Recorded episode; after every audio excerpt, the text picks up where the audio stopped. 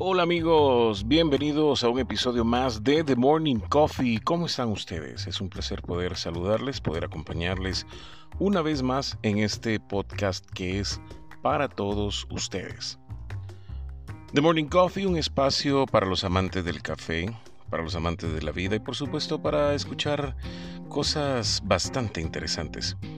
Hoy presentaremos un episodio balanceado. ¿Por qué? Porque tendremos la continuación de la historia del café en Guatemala. Bueno, en específico, conoceremos los diferentes tipos de café por regiones de Guatemala y también hablaremos sobre la salud mental. Pues en estos duros momentos que el mundo está pasando con la pandemia, Necesitamos encontrar ese balance para liberar nuestra mente. Así que por favor prepárense ese delicioso café y acomódense en su sillón o donde quiera que ustedes quieran, donde ustedes se sientan cómodos, porque vamos a empezar el día, vamos a empezar The Morning Coffee. Empiezan ustedes el día con una taza de café. ¿Quién no disfruta el efecto energetizante de esa, de esa deliciosa bebida de sabor amargo? Pues bueno, comenzamos The Morning Coffee y vamos a conocer un poco sobre los cafés de Guatemala. En la región cafetalera de más reciente reconocimiento que hay en Guatemala, que es Acatenango, que es sinónimo de fincas familiares y verdes montañas, el grano es cosechado a la sombra, a alturas que alcanzan los 2.000 metros sobre el nivel del mar, en suelos ricos en minerales. El secado se realiza al sol y el procesamiento del grano se hace siguiendo antiguas tradiciones familiares. Las variedades que se producen en esta región son Bourbon, Caturra y Cataguay. La taza de Acatenango presenta marcada acidez, un aroma fragante, cuerpo balanceado y limpio y un postgusto persistente. Ahora bien, en la región de Antigua, esta es la región considerada la cuna del café de Guatemala, y de ahí que los granos de esta zona sean conocidos como los clásicos. El valle de Antigua Guatemala está dominado por los volcanes de Fuego, Agua y Acatenango, gracias a los cuales la zona pues, posee suelos volcánicos que se caracterizan por su riqueza mineral y buen drenaje. Los cafetos se cultivan aquí por encima de los 1500 metros de altitud, con mucho sol y una densa sombra que lo protege de las heladas de las noches frías típicas a esta altitud. Las principales variedades que se producen en esta antigua o en la antigua Guatemala son Borbón, Caturra y Cataguay. En algunas fincas también se encuentran ejemplares de café tospache. La taza de Antigua es elegante, bien balanceada, con un exquisito aroma y sabor particularmente dulce. En la región de Atitlán, Atitlán posee el suelo más rico en materia orgánica del país. Casi el 80% de los cafés de esta región son cultivados por pequeños productores. Imaginen ustedes, pequeños productores que tienen el privilegio de producir el grano en las faldas de los volcanes de Tolimán, Atitlán y San Pedro, con el hermoso lago de Atitlán como marco. Muchas de las fincas se encuentran a más de 1500 metros de altitud, hasta donde se hace realmente difícil llegar casi ningún tipo de mecanización. Y de ahí que mayoritariamente los caficultores conservan las técnicas tradicionales de cultivo y procesamiento del grano las variedades que se producen en esta región son Borbón, Típica, Caturra y Cataguay. La taza de Atitlán es deliciosamente aromática, con pronunciada acidez cítrica y mucho cuerpo.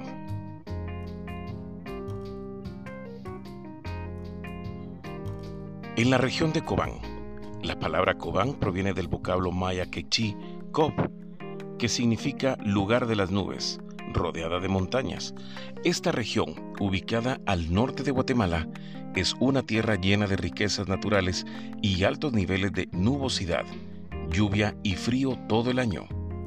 Es característico de la región el fenómeno de lluvia constante conocido como chipi-chipi, que, pues como el resto de las peculiares, peculiares condiciones climáticas, tienen su influencia en la fisonomía del grano de esta zona, el cual una vez limpio, presenta un color ligeramente diferente al de otras regiones. En Cobán, El café crece entre los 1300 y 1500 metros sobre el nivel del mar, en onduladas montañas de suelos arcillosos y piedra caliza que reciben la influencia tropical de la cuenca del Atlántico. Las variedades que se producen en esta región son Borbón, Maragoyipe, Caturra, Paché y Cataguay. La taza del Cobán o del café de Cobán es la que más se distingue de las otras. Presenta notas muy afrutadas, cuerpo fino y bien balanceado, con un aroma agradable y una acidez delicada. El café de Fraijanes, en esta región, que está ubicada a 25 millas al sur de la ciudad de Guatemala, de suelos volcánicos, con piedra pómez, enriquecidos periódicamente por los minerales que provienen del volcán de Pacaya, uno de los colosos más activos del país. La región es una llanura montañosa con abundante lluvia, humedad variable y un extenso rango de temperaturas. En ella, el café se cultiva entre los 1400 a 1700 metros sobre el nivel del mar. Las variedades que se producen en esta región son Borbón, Caturra, Pache y Cataguaí. La taza de café de Fraijanes presenta acidez pronunciada y persistente. Es aromática y con un cuerpo definido.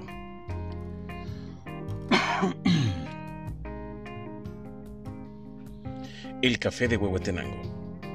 De las regiones no volcánicas de Guatemala, Huehuetenango es la más alta y seca.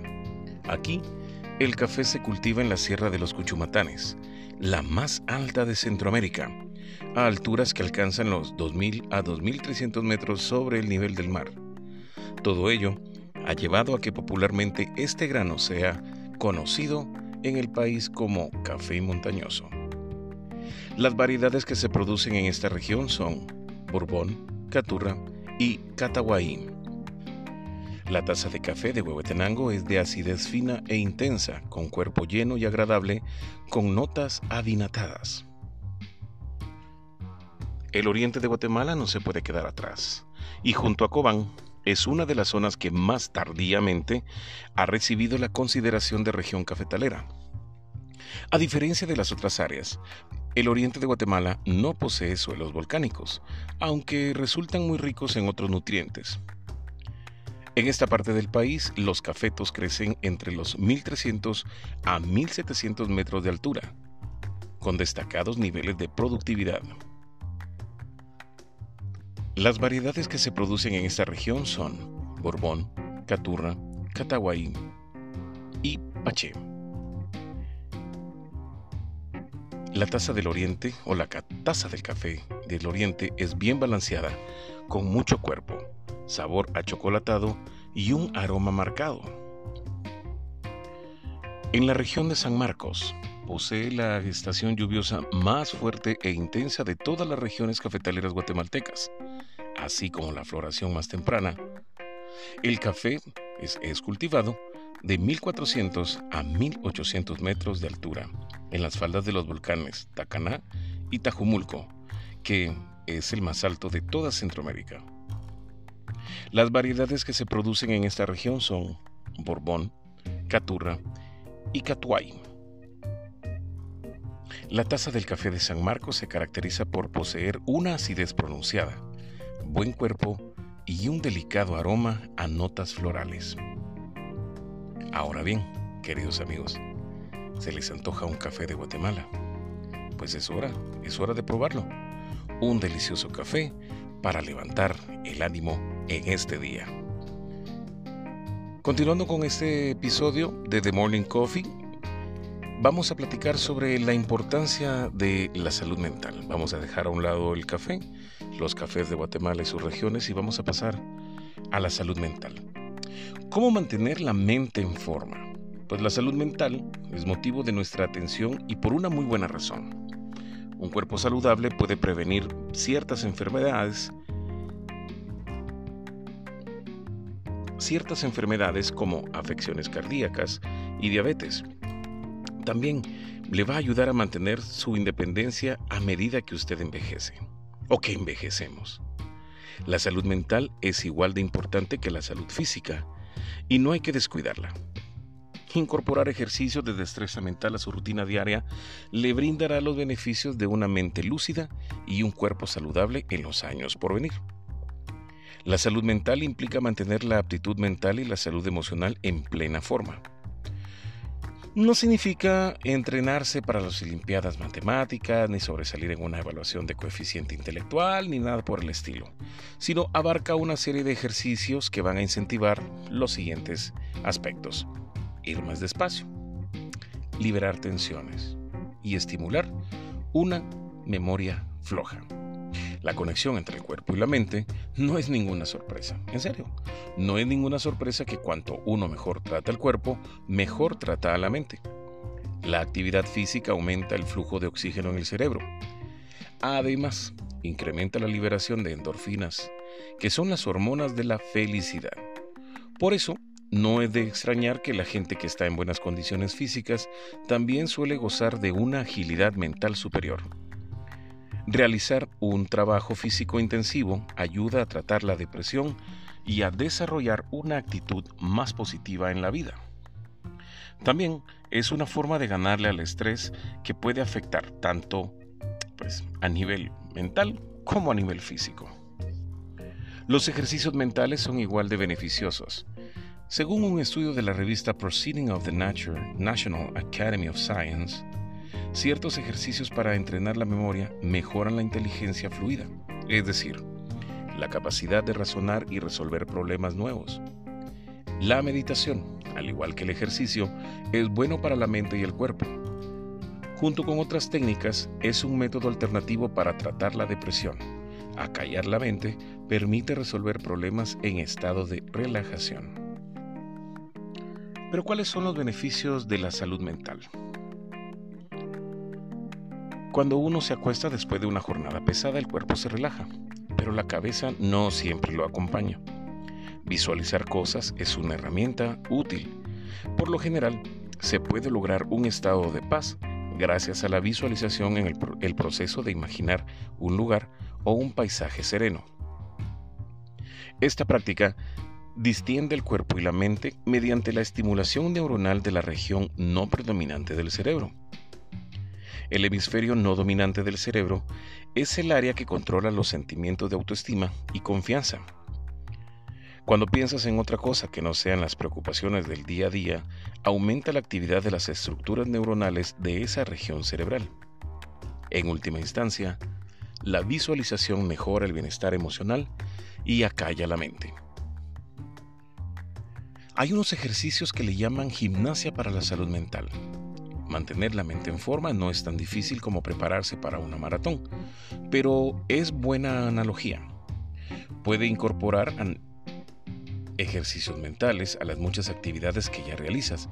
Por ejemplo, leer, soñar despierto, ponerle humor a la vida y puede probar los siguientes enfoques para fortalecer su salud mental. Veamos, escuchemos cuáles son. olvídese, olvídese de una vez de las multitareas. A lo mejor piensan que las multitareas le permiten hacer más cosas al mismo tiempo, pero en realidad generan más problemas de los que resuelven. Concentrarse en una sola tarea cada vez mejora la concentración y ayuda a ser más productivo. Mantenga una actitud positiva. La afirmación positiva es una forma de aumentar las competencias mentales. El hablarse a sí mismo de forma positiva fortalece las vías neuronales y aumenta el nivel de autoestima, bienestar y satisfacción. Para empezar, haga una lista de sus cualidades. Recuerde que no tiene que ser perfecto. Ponga metas para las cosas que quiera mejorar y empiece con tareas pequeñas para no abrumarse. Pruebe algo distinto. Las nuevas experiencias también son un modo de ejercitar la mente puede incorporar nuevos enfoques a su vida cotidiana de distintas formas. Por ejemplo, pruebe nuevas comidas. Realice sus tareas cotidianas de otra manera.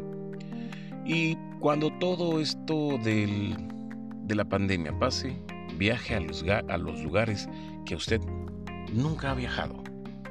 Se dice que por lo menos debe visitar una vez al año un lugar al que usted nunca haya ido Haga otro recorrido al trabajo o cuando vaya al supermercado o de regreso del trabajo a la casa, hacer otro recorrido, otro camino.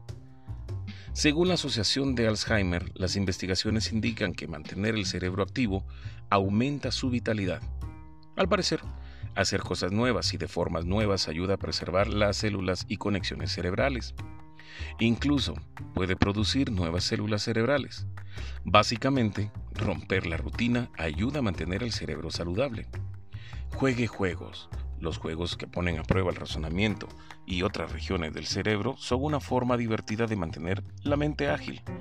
Puede considerar estos juegos, crucigramas, juegos de mesa o el sudoku. Los juegos son una gran forma de entrenar al cerebro. Hasta los videojuegos de acción más rápidos mejoran la capacidad para aprender nuevas tareas.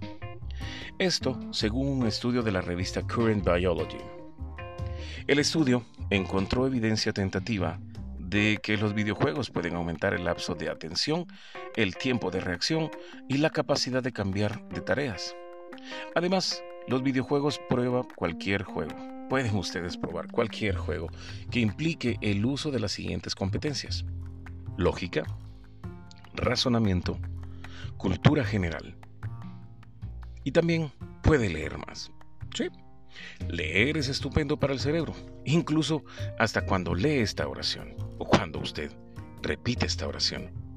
El cerebro procesa cada palabra y recupera el significado al instante. Más allá de la mecánica, leer ayuda a visualizar el tema de la lectura y a imaginar cómo sonarían las voces en un diálogo escrito.